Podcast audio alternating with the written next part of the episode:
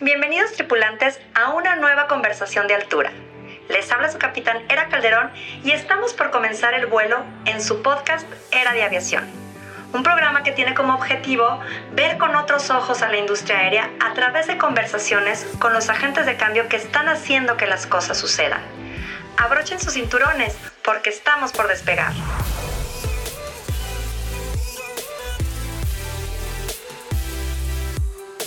Hola a todos, les habla su capitanera Calderón y les doy la más cordial bienvenida a un nuevo episodio de Era de Aviación. El día de hoy tenemos a un gran invitado, Mario Cordero. Mario Cordero es experto en cooperación internacional y desarrollo. Ocupa actualmente el cargo de titular de los programas de crimen organizado y drogas de la Oficina de las Naciones Unidas contra la Droga y el Delito en México. Sus áreas de trabajo se centran en la prevención de la trata de personas, el combate al tráfico ilícito de migrantes, la persecución de delitos contra el medio ambiente y proyectos para fortalecer políticas públicas en materia de drogas. Posee una sólida formación académica, incluyendo una maestría en cooperación internacional para el desarrollo, y ha diseñado y dirigido programas de formación, garantizando la coherencia interdisciplinaria en proyectos y aportando soluciones financieras efectivas, siempre dirigiendo los esfuerzos para abonar a los objetivos de desarrollo sostenible y el día de hoy está con nosotros para platicarnos todo sobre el delito de trata de personas por vía aérea. Sin mayor preámbulo, los dejo con el episodio y te invito a que vueles con nosotros hasta el final del mismo. Comenzamos. Hola, hola, buen día. Les habla su capitán Era Calderón y les doy la más cordial bienvenida al programa Era de Aviación. El día de hoy nos acompaña en esta conversación de altura un gran invitado, Mario Cordero, titular del programa de crimen organizado y drogas de la Oficina de las Naciones Unidas contra la Droga y el Delito, a quien ya les presenté hace unos momentos. Mario, es un placer tenerte con nosotros. Hola, muy buenos días y muchísimas gracias por la invitación. Es un gusto estar aquí contigo. Muchísimas gracias, Mario. Al contrario, es un gusto tenerte. La trata de personas, pues, es una problemática en la que las compañías de transporte, como las aerolíneas, juegan un papel clave debido a que un 80% de los traslados involucrados en el tráfico de personas se hace a través de controles oficiales tanto aéreos como terrestres, por lo cual el personal de las empresas aéreas son personal clave para detectar a tiempo este tipo de casos. El 85% de las víctimas de este delito normalmente son mujeres y niñas, ya que son usadas para la explotación sexual. Ante este preocupante tema, te tenemos el día de hoy como invitado para platicar sobre cómo se puede prevenir y combatir la lucha contra el delito de trata de personas. Pero antes de comenzar con el tema, nos gustaría empezar pidiéndote que nos cuentes un poco de ti, Mario. ¿Cómo llegas a ser titular de los programas de crimen organizado y drogas de las oficinas de, de las Naciones Unidas contra la droga y el delito? Claro, muchísimas gracias. Pues bueno, la verdad es que ha sido como un vuelco en mi carrera profesional porque yo comencé como periodista eh, estudié comunicación y entonces siempre me, me, interesó y tenía una curiosidad, ¿no? Por ahondar en diversos temas, principalmente políticos, sociales y culturales. Eh, pero me di cuenta que, bueno, claro, eh, quería hacer más en el sentido de poder generar un cambio, ¿no? Específicamente desde el terreno y tomando en cuenta esa, esa idea y esa curiosidad que yo tenía, comencé a trabajar en una iniciativa ¿no? franco-mexicana que básicamente intentaba eh, visibilizar la identidad local y promover el desarrollo a través de diversas actividades este, culturales. Y dado el contexto de, seguridad que, se vivía este, en ese estado, en, México, eh, nos vimos en la necesidad de ir un paso aún más allá y empezar a generar eh, acciones y actividades como muy en concreto para eh, la recuperación del tejido social, ¿no? Y fomentar justo acciones más de, prevención siempre desde el ámbito comunitario.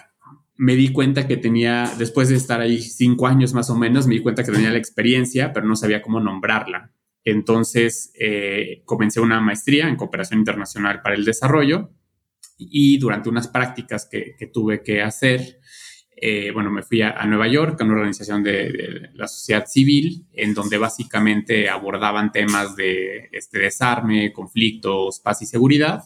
Y dije, bueno, creo que esto es lo que quiero hacer, ¿no?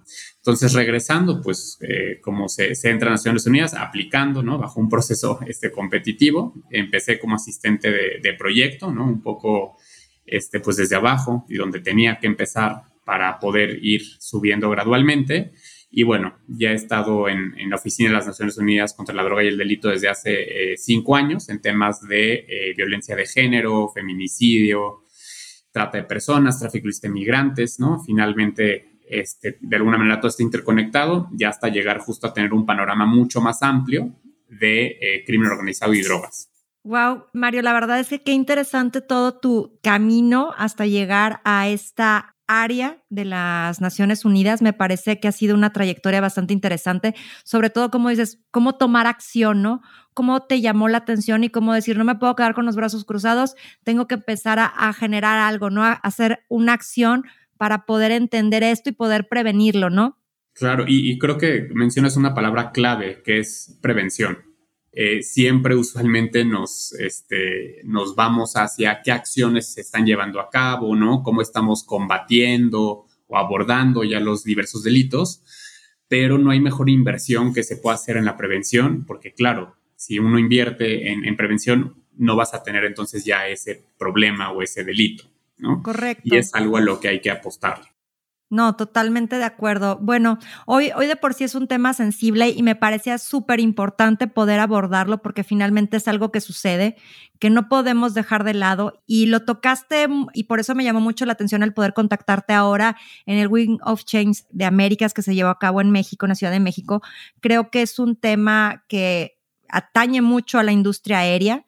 Entonces, por eso es que te tenemos el día de hoy aquí Quisiera que nos pudieras poner en contexto sobre lo que es el delito de la trata de personas, cuál es su definición, en qué consiste para que los tripulantes de, que escuchan este programa o estas entrevistas puedan entender la dimensión de este delito. Claro. Bueno, la, trata de personas este, de manera práctica podríamos entenderla como la captación de una persona mediante algún tipo de violencia o engaño con el fin de explotarla. Entonces, son como tres pasos, ¿no? La captación, la forma en cómo lo hacemos y la explotación.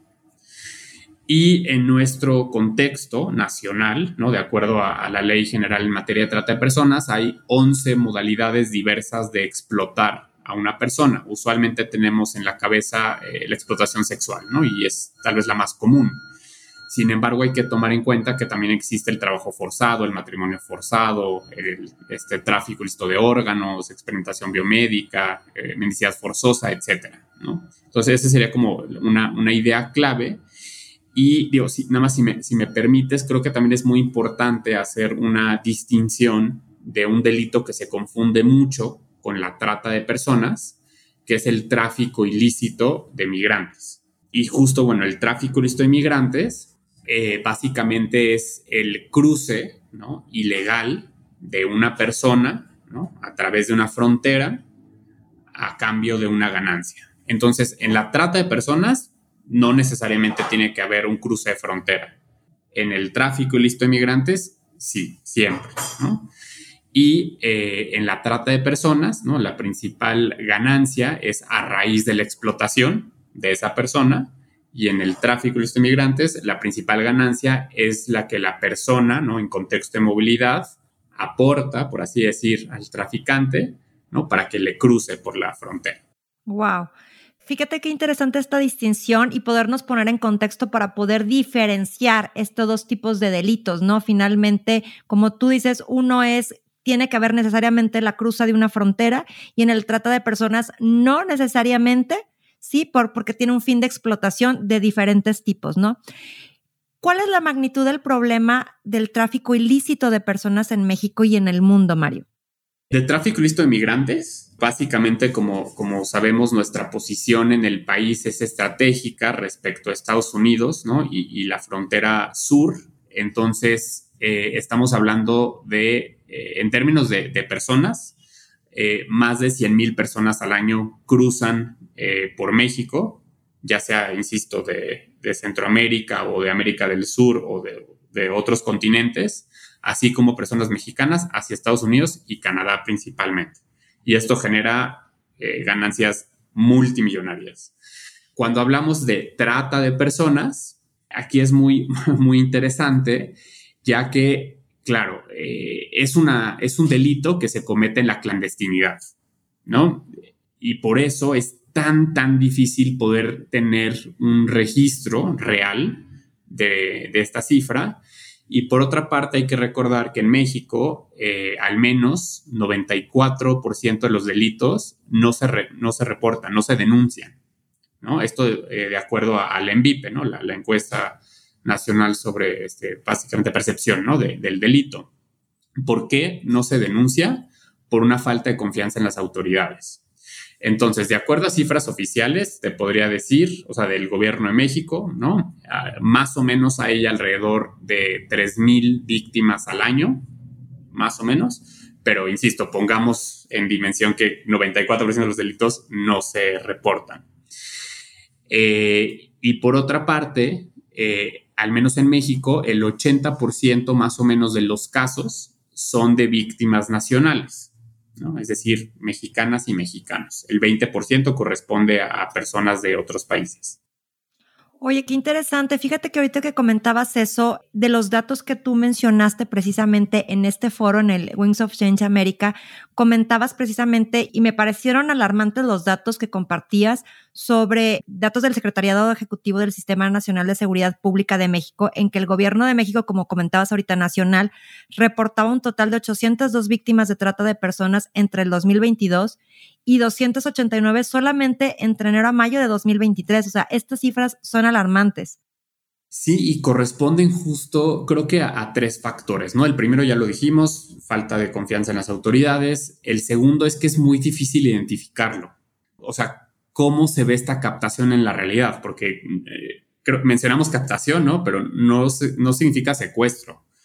Eh, puede ser, por ejemplo, una persona que está justo, ¿no? Como nosotros, detrás de una pantalla en la que tú te está enamorando, por ejemplo, ¿no? Eh, y, resulta que, claro, pues no es, un, no es un chavito de 18 años con el que estás hablando, ¿no? Es un señor de 45 años haciéndose pasar por alguien, ¿no?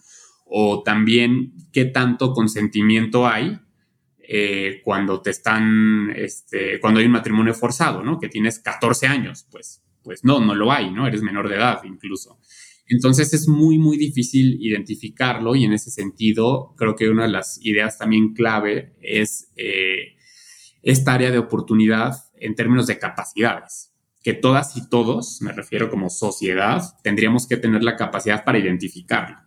Correcto. Sí, es, es esta sensibilización, ¿no? Para poder llegar a una prevención. Exacto. Y, y, creo que el primer paso es justo sabiendo, pues, de qué se trata, ¿no? Y saber que es un delito, ¿no? En primer lugar. Fíjate qué interesante estos temas y ah, digo, difíciles de, tocar, ¿no? Porque finalmente es algo que sucede, pero como dices, no podemos cerrar los ojos y hacer que no sucede, sino realmente debería de haber una mayor sensibilización y hacer conciencia en la sociedad, ¿no? Es decir, exponer estos temas a lo mejor desde las edades tempranas, desde las infancias primeras, en escuelas, en hacer una campaña en la cual puedan detectar, puedan poner en contexto, como tú dices, ahorita los jóvenes y los niños tienen tanto acceso a las redes sociales que como tú bien dices, pueden estar engañándolos de alguna manera para poderlos hacer parte de estos delitos, ¿no? Totalmente eh, de acuerdo y justo eh, hemos este, colaborado con la Secretaría de Educación Pública, ¿no? Eh, para de alguna manera explorar una colaboración en concreto eh, sobre cuadernillos, ¿no? De, trata de personas, pero justo para educación eh, básica, porque sucede en todas partes. Y vamos, y, quiero aclarar esto, sucede en todos los países del mundo. Esto no es un delito específico en México, pero por supuesto nuestro país por la cantidad de, personas, ¿no? Somos 130 millones aproximadamente, con dinámicas eh, sociales y económicas, ¿no? Súper eh, particulares, es fundamental comenzar justo con, con infancias. Claro, no, hombre, y como tú dices, o sea, tenemos que hacerlo más del conocimiento común, ¿no? No, no que sea un tema tabú, sino exponerlo para, vuelvo a lo mismo, sensibilizarnos y poder estar más, generar este awareness, esta conciencia de que es algo que sucede día a día, ¿no? Con estos números que hablamos que solamente entre enero a mayo hay 289 reconocidos, ¿no? Delitos de trata de personas, pues tratar de disminuirlos. Y poniendo en contexto el día de hoy estamos platicando de este tema, ya que una de las principales vías para sacar del país a las, a las personas, ¿no? Víctimas de este delito de trata de personas normalmente es por la vía aérea. ¿Cuáles son los principales factores que contribuyen al aumento de esta trata de personas y que la transporten por vía aérea, Mario? Claro. En primer lugar, o sea, creo que eh, sería este, interesante acotarlo como en dos sentidos. El primero es eh, el desplazamiento puede ser al interior del país, es decir, tú puedes estar en Chiapas y que te vuelen, ¿no? A Baja California y en un segundo sentido, claro, hacia otro país, ¿no? Creo que empezaría por, por la parte este, nacional. nacional, interna. ¿Por qué? Eh, justamente uno de los elementos de, la trata, y es, muy interesante, es las y los tratantes, ¿no? Quienes explotan o transportan a las personas, utilizan un, método que básicamente es de desarraigo, es decir, eh, nos quitan eh, a las personas como todo la red que tenemos a nuestro alrededor, es decir, padre, madre, familia, este, amigas, amigos, vecinos, etcétera, pero también, ¿no? Hay un desarraigo respecto a nuestro contexto, es decir, eh, nos quitan todo lo, todas nuestras raíces, ¿no? Como que, que nos dan nuestra identidad, para justamente colocar a las personas en una situación de mayor vulnerabilidad.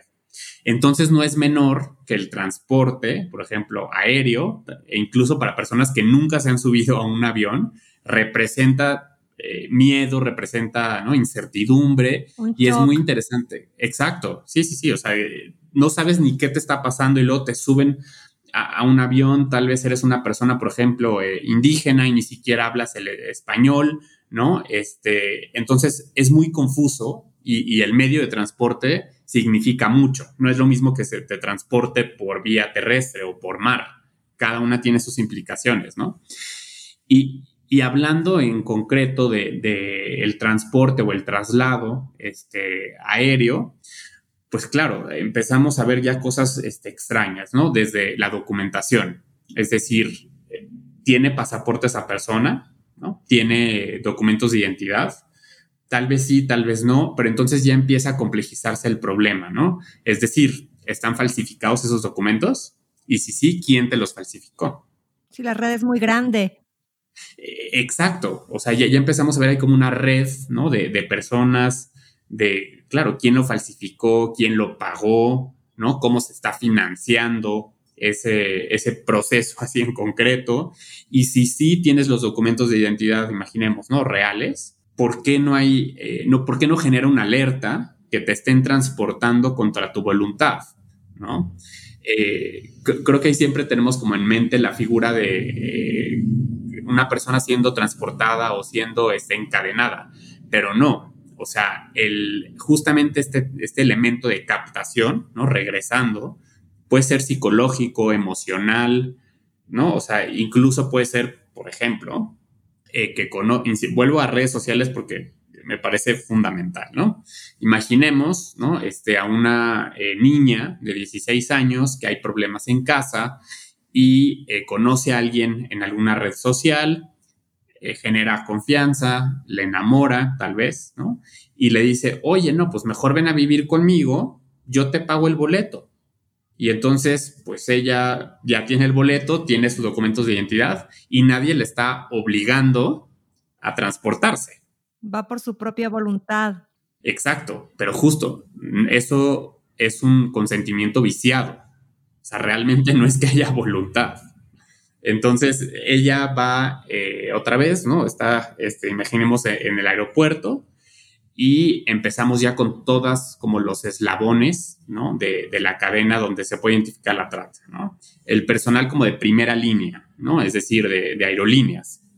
Tendrían que contar con la información o los indicadores clave para empezar a detectar, bueno, a ver, es una menor de edad, ¿no? O sí, como actos anormales, ¿no? Exacto, exacto. Este es tal vez su primer viaje, ¿no? Es su primer pasaporte. O sea, ¿no? ¿A dónde vas? No, bueno, pues sola. sola, exacto, ¿no? Eh, ya desde ahí algo tendría que generarnos, justo como decías, este, como en esta conciencia, ¿no? Exacto. Eh, y, luego, que imaginemos que pase ese primer filtro sin ¿no? ningún tipo de, detección, pasa seguridad, ¿no? Ok, ¿no? nadie te, te, checa más que lo, que lo que traes, pero desde ahí también, ¿por qué traes tal vez tan pocas cosas? ¿No? O sea, ¿dónde está el resto de tu equipaje? ¿No? Eh, pero bueno. Y luego, o sea, pensando ya eh, otra vez dentro del mismo este avión, aquí es un momento clave, clave, clave, eh, porque por más corto que, sea un vuelo, es eh, usualmente los aviones son como espacios también, ya sea de reflexión, ¿no? o de que estamos a solas. Y claro, uno empieza a pensar, la, la mente empieza a volar, ¿no? Aunque estés viendo una película. Y ahí justamente eh, es, un, es un momento y un tiempo clave porque el personal de las aerolíneas también tendría que eh, poder detectar actitudes, conductas eh, que, vamos, anormales, ¿no? Por ejemplo, ansiedad, miedo, que no hables el idioma. Exacto, exacto, ¿no? Que no te sepas este, expresar en ese, ¿no? En el lenguaje, ¿no? Este, vamos, cualquier tipo de, indicador que te puede decir, hay algo con esta persona, ¿no? ¿no? necesariamente trata de personas, pero vamos, esta persona se le ve mal. Y ese es un momento clave porque durante la duración del vuelo, el personal de las aerolíneas podría justamente este, tener ya como el caso el posible caso detectado, acercarse, ¿no? Para ver si hay algo, si necesitas ayuda, si tienes hambre, si tienes sed, desde ahí. Eh, para posteriormente, si empiezan a ver como más, más indicadores, o por ejemplo, no sabes a dónde vas a llegar, no tengo la dirección, o pues no sé, nunca he ido. Bueno, no, o sea, otra vez, como cosas más, más extrañas, y para poder alertar a las autoridades, eh, pero no autoridades para que ya empiecen un caso, no, no, no, para conversar, ¿no? Para, para ofrecer un diálogo, insisto, sobre qué necesidades tienes. Porque una vez que llegas, lo más probable es que alguien te esté esperando en el aeropuerto. Y ahí ya no sabemos qué va a pasar. Qué fuerte porque, como tú dices, o sea, si pasan estos checkpoints, como bien mencionas, o sea, ¿cómo no hay algo que te, estos indicadores o estas alertas que te dan este feeling, ¿no? De que algo no está bien con la situación que se está dando, ¿no? O sea, que no es normal. Exacto, y creo que tiene mucho que ver, a ver, o sea, un poco los indicadores son con base justo en evidencia científica, pero esa evidencia científica también recae en la empatía humana. O sea, un poco es estar más conscientes de nuestro entorno, ¿no? Así como uno está consciente cuando va manejando, ¿no? Para no chocar, para ir en su carril, lo mismo, uno tendría que estar muchísimo más alerta, pero creo que, o sea, regresamos al mismo punto, ¿no? si no nombras lo que existe, ¿no? No existe, ¿no? Por más obvio o lógico que parezca.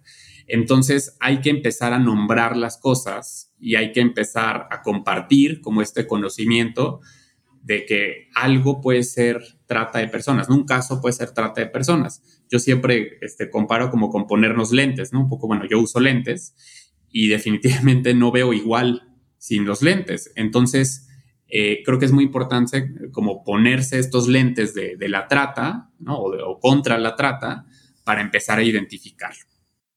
Sí, ese como dices, o sea, si no lo mencionas con tus hijos, con la familia, o sea, en la escuela que lo empiezas a conocer, que es donde empiezas a tener estos primeros conocimientos de la sociedad, etcétera, ¿cómo van a poner ellos, poner alerta a algo que para ellos pudiera en un momento dado ser normal, ¿no? O sea, y ahorita, como bien dices, en redes siempre puede ser el primer contacto, o sea, tenemos que estar muy pendiente de con quién habla o con qué está viendo nuestros hijos, nuestros jóvenes, para tratar de, en un momento dado, hacerles conciencia de esa situación y que no caigan, ¿no? En esta pues, red finalmente. Sí, y, creo, o sea, di un ejemplo como muy light, ¿no? Este, si me permites, o sea, voy a contar como un caso, como un poquito más de, terror, ¿no? Para dimensionar lo, lo, que sucede y esto sobre todo a raíz de COVID, ¿no? básicamente, como todas y todos lo sabemos, eh, básicamente COVID lo que generó es modificar la forma en cómo vivimos y estar más conectados o más tiempo a Internet, ¿no? Entonces, por una parte, estamos dentro de casa o de algún lugar recluido durante COVID y además estamos eh, más, tiempo conectados a Internet, ¿no? O sea, más en redes sociales. o sea, se disparó básicamente tanto el tiempo como la cantidad de redes sociales utilizadas por las personas.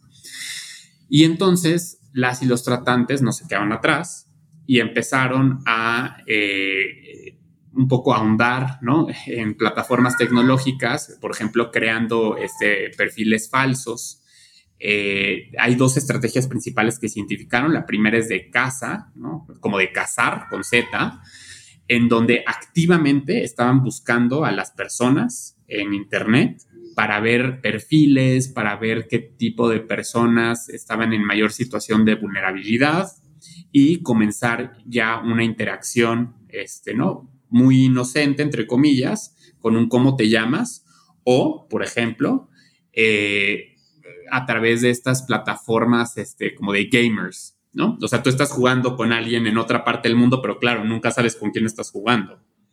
Entonces se empezaron a identificar como casos de, con esta modalidad.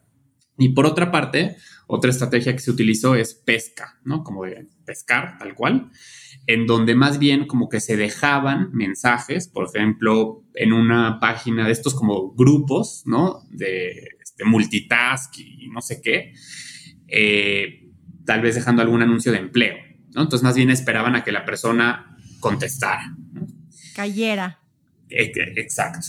Y entonces, en un entorno urbano, ahorita lo que tenemos como de, cifras más o menos, más del 50%, o sea, más de la mitad de los casos de trata en México son a través de un enganche eh, vía Internet, red social, página, lo que sea, ¿no?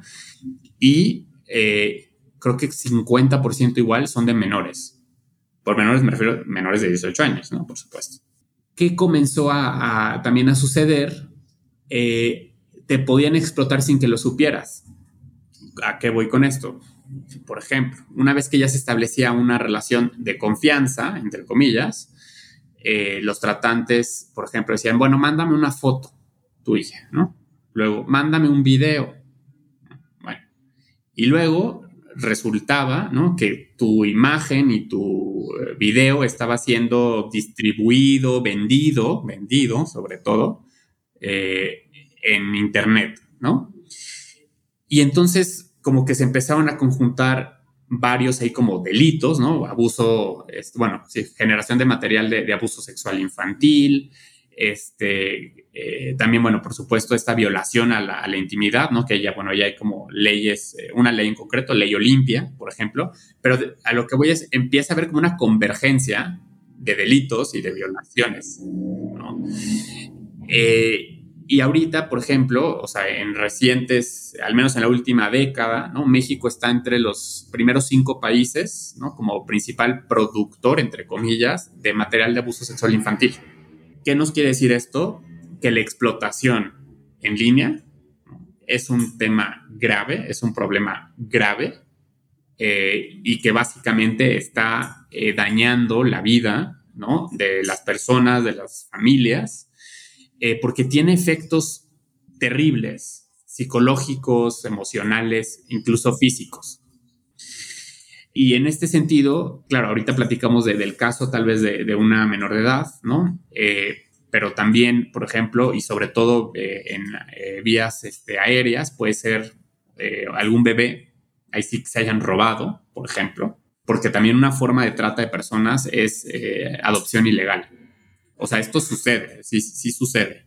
Entonces, esto también es bien, es complicado porque claro, no puedes hablar, obviamente, ¿no? Con, el bebé qué este, señales vas, vas, a tener, ¿no? Bueno, entonces para esa modalidad hay otros indicadores, ¿no? Entonces, bien difícil identificarlo, pero sí se puede.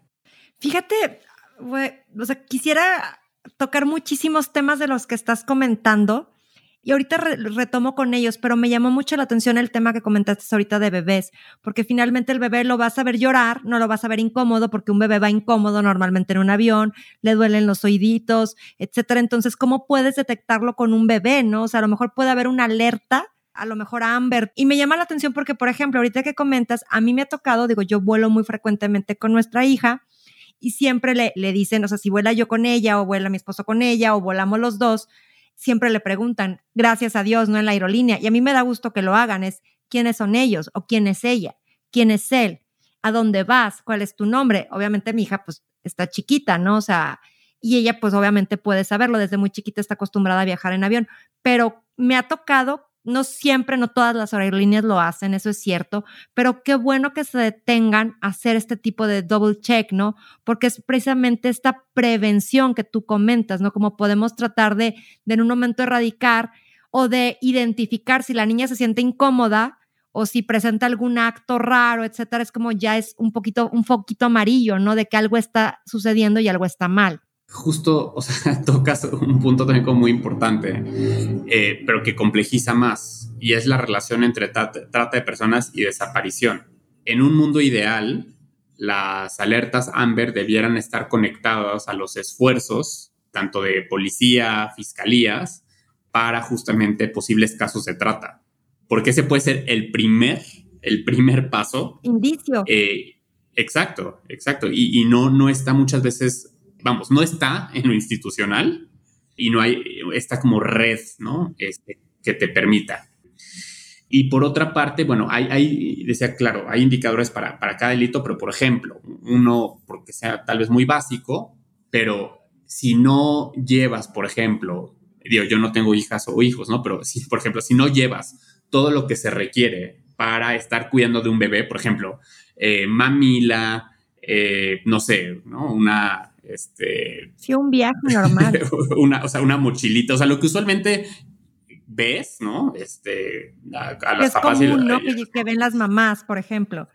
Exacto, o los papás. O sea, pero si no ves que están como preparados, eso también dices, mm, no, o sea. Sí, es un indicador, ¿no? De que algo no está bien. Exacto, y, no tiene que ser determinante. Simplemente, insisto, es estar alerta. Algo no está bien. Correcto. Fíjate, y me llama mucho la atención, porque haciendo la investigación para esta plática, Mario, me llamó la atención que encontré que del Diagnóstico Nacional sobre la Situación de Trata de Personas en México, precisamente de la UNDOC, registra que nuestro país es parte de dos rutas de trata en Latinoamérica, una que inicia en República Dominicana continúa hacia Costa Rica y Panamá hasta cruzar por México con destino a Estados Unidos y Canadá. Y una vez ahí el flujo se extiende hacia Europa y Rusia por vía aérea. Y una segunda ruta también que parte de República Dominicana hacia países del Caribe, incluidos Aruba, San Martín, Curazao, rumbo a Argentina. Desde esta nación y en Brasil los tratantes trasladan a sus víctimas a Nicaragua, Honduras, El Salvador, Guatemala y México con el destino de la primera ruta, es decir, Estados Unidos y Canadá. Aquí me llama, me llama la atención es cómo pueden utilizar tantas vías y como tú dices, cómo en todos estos destinos no lo detectan, ¿no? Creo que ahí hay dos, dos temas clave. Respecto de las rutas, te diría, sin oferta no hay demanda, ¿no? Y al revés, sin demanda no hay oferta. Entonces, para que haya explotación, tiene que haber alguien que consuma, entre comillas, ese tipo de explotación. Eh, insisto, no solo eh, sexual, por ejemplo, trabajo forzado. O sea, ¿quién se va a beneficiar de que alguien esté siendo explotado, ¿no? Este, laboralmente, por ejemplo. ¿Quién se va a ver beneficiado de que a su hija la vendan en intercambio, ¿no? Eh, ya sea de algún bien o de dinero. Sí, puede ser como un trabajo doméstico, de nana, etcétera. O sea, sí, o sea, puede ser muy variado. Ajá, es que hay tantas formas de explotar a un ser humano en eso reside como lo horrible y lo violatorio de derechos humanos de, este delito, que justo las rutas también coinciden con la modalidad de trata de personas. Estas rutas que, que mencionas sobre todo apuntan hacia la explotación sexual, que básicamente es como un movimiento sur-norte, eso por una parte. Y por otra, eh, regresando a la, pregunta, si, entendí bien, de claro, cómo no se identifica como en los diversos puntos de, contacto donde van pasando las, personas, regresamos, yo creo que a, como dos subpuntos, ¿no? El primero es la tecnología, es decir, ya además de, la, documentos de identidad falsos, también podemos encontrar, por ejemplo, eh, no sé, eh, biométricos que están manipulados, ¿no? Sobre todo ahora pensando en, inteligencia artificial, eh, uso de softwares en donde realmente puedes hacer lo que quieras. Está muy preliminar todavía, pero ya hay como casos este, que se han alertado, ¿no? A nivel internacional. Y por otra parte, el volumen de pasajeras y pasajeros es tan alto que es imposible humanamente identificar todo, ¿no? O sea, estamos pensando en trata de personas, pero sumémosle al tráfico de inmigrantes, tráfico de armas, tráfico de drogas, tráfico de especies. O sea, cualquier delito que pueda suceder en una ruta aérea es enorme. Y, y si pensamos en el volumen justamente de pasajeras y pasajeros en, nuestro país, que además es un punto, vamos, es un país estratégico, ¿no? En términos de que tiene como dos costas, ¿no? Con miles de, kilómetros. Y la ubicación. Y la ubicación. Estados Unidos.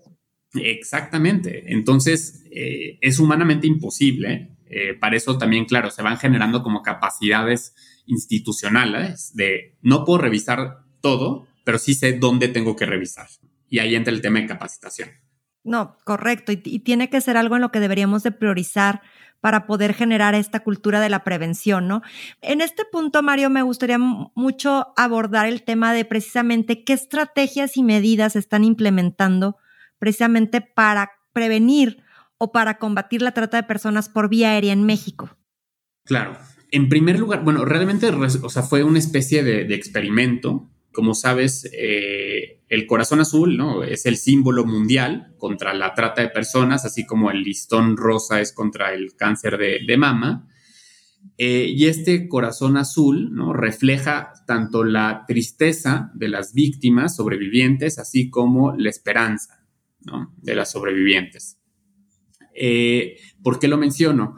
Porque tomando en cuenta como este símbolo, se empezó a generar una serie de campañas, ¿no? Tanto globales como eh, locales, para generar conciencia, pero también hacer un llamado a la acción. Esto a nivel sociedad en general. Eh, pero por otra parte, nos dimos cuenta también que era muy importante colaborar con el sector privado, ¿no? Porque creo ya lo mencionamos varias veces, aerolíneas, aerolíneas. Sí, claro, pero ¿cuántas aerolíneas hay? ¿Cuántas rutas hay? ¿Cuántos pasajeros y pasajeras hay? Entonces, eh, las instituciones, claro, tienen obligación, ¿no? Este, por ley de detectar e investigar el delito, pero también el sector privado tiene una responsabilidad justamente por, por lo que hace, ¿no? Por cómo opera, eh, para coadyuvar a los esfuerzos justamente del Estado. Entonces, en concreto, ¿qué es lo que hicimos? Y, a nivel un poco de, experimento, eh, porque realmente no sabíamos cómo o en qué iba a, resultar, eh, tomamos en cuenta estos tarjetones de, seguridad que están en los aviones. En caso de que haya, eh, se estrelle, ¿no? el avión, y tomamos como ese mismo formato para generar un tarjetón con indicadores de trata de personas, empezando por qué es, cómo lo puedo detectar y a dónde puedo llamar. O sea, como en estos tres segmentos de manera muy, muy, Específico. Exacto. Eso para empezar a generar conversación. ¿no? Y esta alianza fue hecha eh, con, Aeroméxico, este, que bueno, pues es la principal aerolínea en, el país, ¿no? Por, por volumen. Y además también nos dimos a la tarea de compartir el, conocimiento a través de talleres de, capacitación para el personal de Aeroméxico para detectar posibles casos desde el personal que está eh, recibiendo tus documentos, ¿no? De a dónde vas. Eh, hasta ya en el avión este, propiamente. Entonces, eh, también, bueno, por otra parte, tradujimos los materiales español e inglés también pensando justo en lo que decíamos de la posición geográfica ¿no? en, México. Y con base en eso estuvimos más o menos eh, con estos tarjetones en todos, todos los aviones de Aeroméxico, en todas sus rutas, ¿no? Básicamente este, llegando a 1.6 millones de pasajeros por mes. Y gracias a, eso, o durante ese periodo, se identificaron 14 casos de trata de personas, de los cuales cuatro eh, procedieron ya con, con, una investigación formal ante fiscalías, lo cual es enorme eh, considerando ¿no? lo que decíamos ya, la complejidad de identificar, pero además, eh, el, y lo tengo que decir, el, gran trabajo de la aerolínea para saber articular la identificación y la canalización a las autoridades. Y, siempre decimos, aunque hubiera sido un caso, ¿no? Sí, claro. O, sea, salvamos la vida. Exacto, ¿no? De, de alguien. Ahora son 14, ¿no? Identificados esto creo que refleja la, justamente la colaboración ¿no? del gobierno, que además eh, también aprobó esta campaña, ellos también estuvieron eh, bastante, bastante involucrados de sector privado y por supuesto pues de oficinas de cooperación internacional, ¿no? O sea, básicamente es, para mí es una historia o es un, caso o casos de éxito. No, totalmente. Y, y, creo que justo a veces menospreciamos el valor que tienen las campañas de comunicación. ¿no? Es como hay otra, ¿no? ¿Y ahora de qué temes?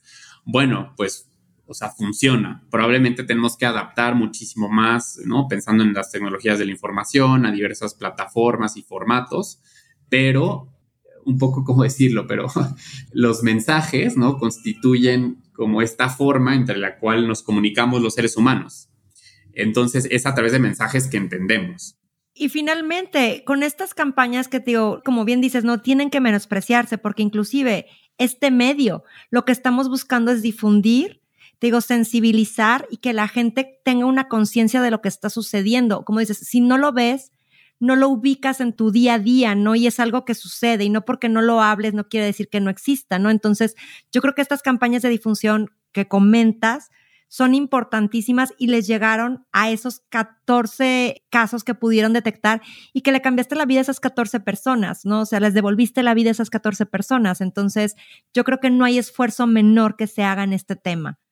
No, totalmente. Y, creo que también, o sea, ligado a las campañas de comunicación, pues los medios de comunicación, ¿no? Estos espacios de, comunicación. Justo en cuanto recibí la, la invitación para este podcast, dije, sí, claro, o sea, por supuesto porque de verdad no, alcanzamos a, saber a quién te está escuchando. O sea, tú no tienes idea si la persona que te está escuchando es una posible víctima o su familiar, ¿no? Este, es una posible víctima o un dato muy interesante, de acuerdo al último informe que, lanzó eh, UNODC, poco menos de la mitad de, todos los casos de trata de personas a nivel mundial fueron reportados por un extraño. O sea, es decir, alguien vio algo raro y lo reportó ante las autoridades.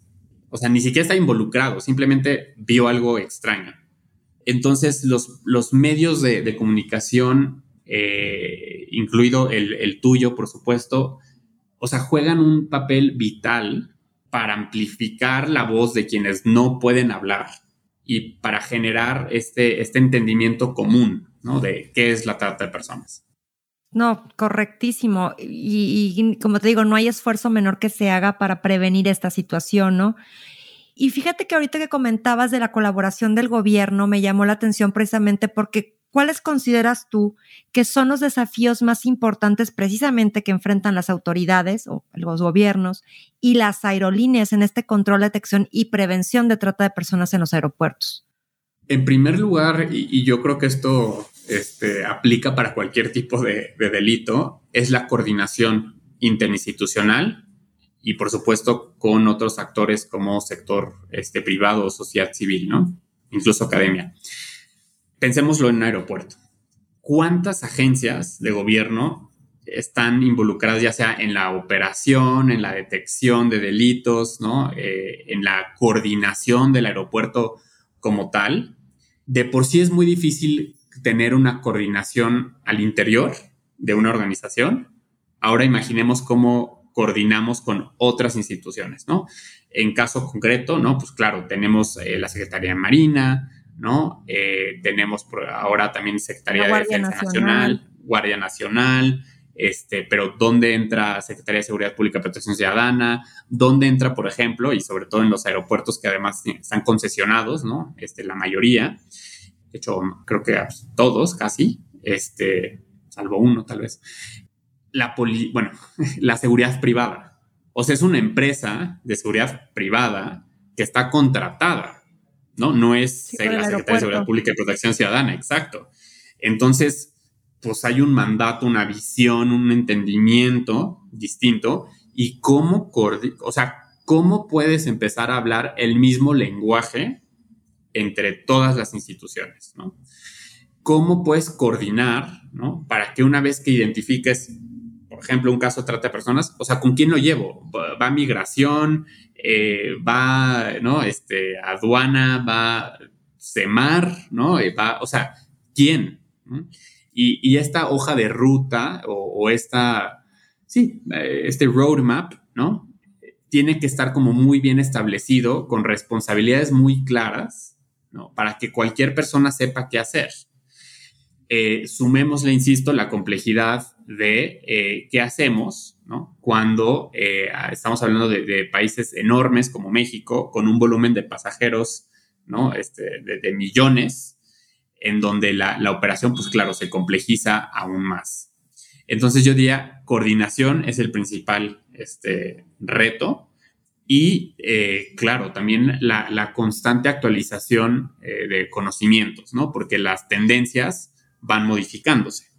Yo creo que la capacitación también, como señalas ahorita, en estas nuevas actualizaciones de cómo se hacen este delito de trata de personas o cómo se implementa o cómo ellos están tan organizados, ¿no? Y cómo las autoridades no puedan generar esta misma organización para prevenirlo, ¿no? Eso, es importantísimo. ¿Qué estrategias crees tú que o consideras tú que a largo plazo se puedan estar implementando? Para reducir de manera significativa la trata de personas por vía aérea y precisamente proteger a las víctimas, ¿no? La primera, me parece, es generar grupos conjuntos de actuación, es decir, que esté el Instituto Nacional de Inmigración, que esté CEMAR, que esté Secretaría de Seguridad Pública y Protección Ciudadana, pero en, o sea, en el aeropuerto. Ya están instalados, tienen sus oficinas, ¿no? ya tienen esquemas de coordinación, pero me parece que hay que eh, fortalecer, insisto, como estas hojas de, ruta, como el paso a paso, desde qué hago, si identifico uno, y cómo me coordino con las demás instituciones, eso dentro del aeropuerto. Porque claro, además, si la identificas, tal vez tengas que eh, vincularte tal vez con una organización de la sociedad civil, que son quienes eh, tienen la mayoría de los albergues y refugios eh, para víctimas de trata de personas en el país. Entonces, también la vinculación con organizaciones de la sociedad civil es clave. Importantísima, claro. Y por otra parte, también una estrategia importante desde mi perspectiva es generar mayor alianzas con los medios de comunicación para que desde antes que siquiera tú tomes un vuelo estés informado que algo extraño te puede suceder en el aeropuerto o que algún caso extraño tú puedes detectar. Y que lo puedes eh, denunciar, ¿no? Exacto, ¿y dónde? ¿Con quién? Em, y por otra parte, creo que también hace mucha falta, vamos, fortalecimiento de capacidades, pero ya en aeropuertos, ¿no? Es decir, no, no en un salón de clases donde, pues, a ver, esto es la trata, ¿no? Y una presentación, sino en un espacio ya sea simulado o en el mismo aeropuerto, tener como esta especie de mentoría en donde te pueda alguien guiar. Exacto, ¿no? De, a ver, oye, este pasajero o esta pasajera tenemos que poner principal atención, ¿no? Pero ya en el espacio propio del aeropuerto, porque como sabemos, o sea, el aeropuerto es una locura. O sea, son miles y miles de personas y no es lo mismo, ¿no? Adquirir un conocimiento en un espacio aislado, como una caja de Petri, a ya en la operación diaria. Entonces, creo que esas dos estrategias, ¿no? Serían como clave para poder tenerlas eh, ya aquí en, el contexto nacional. Súper, súper valioso lo que comentas, súper, yo creo que esto podría estarse desarrollando, implementando precisamente para hacer a manera de prevención, ¿no? como para combatir precisamente este delito. Creo que es algo que no deberíamos dejarlo de lado, sino realmente tomar, como dices, acción para poder erradicar este tipo de situaciones, al menos por la vía aérea. Digo, sabemos, como comentabas al principio, que también hay un transporte vía terrestre o vía marítima y podrán tener sus mismos grados de complejidad, pero sin embargo, de lo que hablamos en este medio es del sector aéreo, es cómo podemos, al menos en este punto, generar una disminución en este delito, ¿no? Detectándolo, denunciándolo, poder identificarlo, o sea, poder hacer un, cambio, ¿no? En la situación actual. Sí, sí, totalmente de acuerdo. Y, creo que nada más algo que me faltó también tal vez precisar es desde que una viajera o viajero, ¿no? Este, prepara todo su, su trayecto, es decir, desde que tú compras tu boleto de avión en alguna plataforma, por ejemplo, Expedia, con quien justo estamos empezando a, trabajar, pues que te salga una alerta tal vez de, oye, en aras de fomentar como un, este, turismo responsable, esto podría suceder, ¿no? Desde el Uber que tú tomas, estar prevenido, desde que, que llegas a tu destino, oye, ¿no? Para un potencial explotador consumidor, ¿no? Esto es un delito, o sea, aquí está penado, aquí no lo puedes hacer. O sea, toda la cadena del viajero sería importante abordar. hacer la mayor difusión. Exacto, o sea, porque siempre vas a estar o en tu celular, ¿no? o en la pantalla del coche, ¿no? Del Uber, o en la pantalla del aeropuerto, por ejemplo, hasta donde estás viendo tu vuelo, los horarios, o sea, sería clave, ¿no? O sea, ¿cuántas personas más no estarían sensibilizadas de, mira, tal vez no sé qué sea la trata de personas, pero me suena mal? Bueno, ya, es un primer paso. O sea, lo que estoy viendo es, me está generando esta alerta, ¿no? y voy a denunciarlo. Exacto, me está generando incomodidad como persona. ¿Qué puedo hacer? Ah, bueno, aquí está el número de denuncia. Sí, tenerlo a la mano. O sea, tenerlo como muy, muy en la, en la mente de estos son los pasos que debo hacer cuando yo detecte esto, ¿no? Exacto. Y para eso, insisto, pues generar y difundir y replicar el mensaje. No, Mario, pues ha sido súper interesante la plática. La verdad creo que nos faltaron 10 mil puntos que quería abordar contigo, pero ya estamos preparando para aterrizar este vuelo. Para ir cerrando, quisiera que me comendaras precisamente a lo mejor unos tips específicos que tú les darías a los aeropuertos y a las aerolíneas para prepararse más en este tema. En primer lugar, eh, mencionaría que existe un sitio, ¿no? una página web que es corazón eh, en donde tenemos eh, todos los materiales eh, disponibles eh, para la identificación de, delitos, ¿no? De trata de personas, videos, cómics, este, ¿no? Para todas las edades, incluso traducidos a lenguas indígenas, algunas lenguas indígenas. porque el primer paso, y creo que lo hemos repetido hoy 100 veces, es información. Con información uno puede actuar. En, segundo lugar, les invitaría pues justo a, acercarse, ¿no? Eh, porque también eh, ofrecemos capacitaciones este, gratuitas, ¿no? Este, claro, eh, con las limitaciones que, tenemos de, personal, pero para aerolíneas, para el personal de, aerolíneas, para justamente tener un primer paso, ¿no? Hacia la identificación y, finalmente la erradicación de este delito. Eso serían las únicas dos cosas que les diría. No los llenaría de más Muchísimas gracias, Mario. ¿Y qué consejo o recomendación nos darías a nosotros como pasajeros o como viajeros para estar alertas con el fin de reconocer y denunciar posibles casos de trata de personas cuando viajemos y a dónde podemos denunciarlo? Claro. El primero, el primer tip ¿no? que, les daría es justamente empezar a estar más eh, alertas de, de nuestro entorno, a qué voy, observar el comportamiento de, personas, de las personas que están en, el, vuelo o, esperando el vuelo con, con, nosotras, para ver si alguien se, siente mal, se siente incómodo. ¿no? Tal vez no sea trata de personas, tal vez sea otra cosa, pero puede ser trata de personas, porque no sabemos si vamos a volver a ver esa persona. Entonces, nada más sería observar. Y nosotros ni siquiera es que tengamos que, hacer algo. O sea, hay, personas justo en las aerolíneas, hay personas, hay autoridades que están ahí que nos pueden ayudar a, denunciarlo. Eh, pero también si, si, no nos da este, como mucha, mucha confianza o, preferimos hacerlo como de, manera este, anónima, les recomendaría hablar a la línea eh, nacional contra la trata de personas, que además está operada por una organización de la sociedad civil, que es el 855-33-000. Perfecto, Mario. Pues muchísimas gracias por este espacio, por darte tiempo. Creo que es un tema muy relevante que tenemos que tomar. Como dices, no lo podemos dejar eh, de lado, de que no exista. Y te invitaría a que posteriormente tengamos una nueva sesión para platicar más sobre este tema. Creo que da para mucho y una hora nos acota mucho para estar platicando, pero nuevamente te agradezco mucho la información compartida y pues te invito nuevamente a una segunda sesión de Era de Aviación. Con muchísimo gusto y, de verdad al contrario, te, agradecemos muchísimo desde la Oficina de las Naciones Unidas contra la Droga y el Delito la, la invitación. Ha sido un placer. Un placer, Mario. Muchísimas gracias y hasta el próximo vuelo. Hasta el próximo. Hasta luego.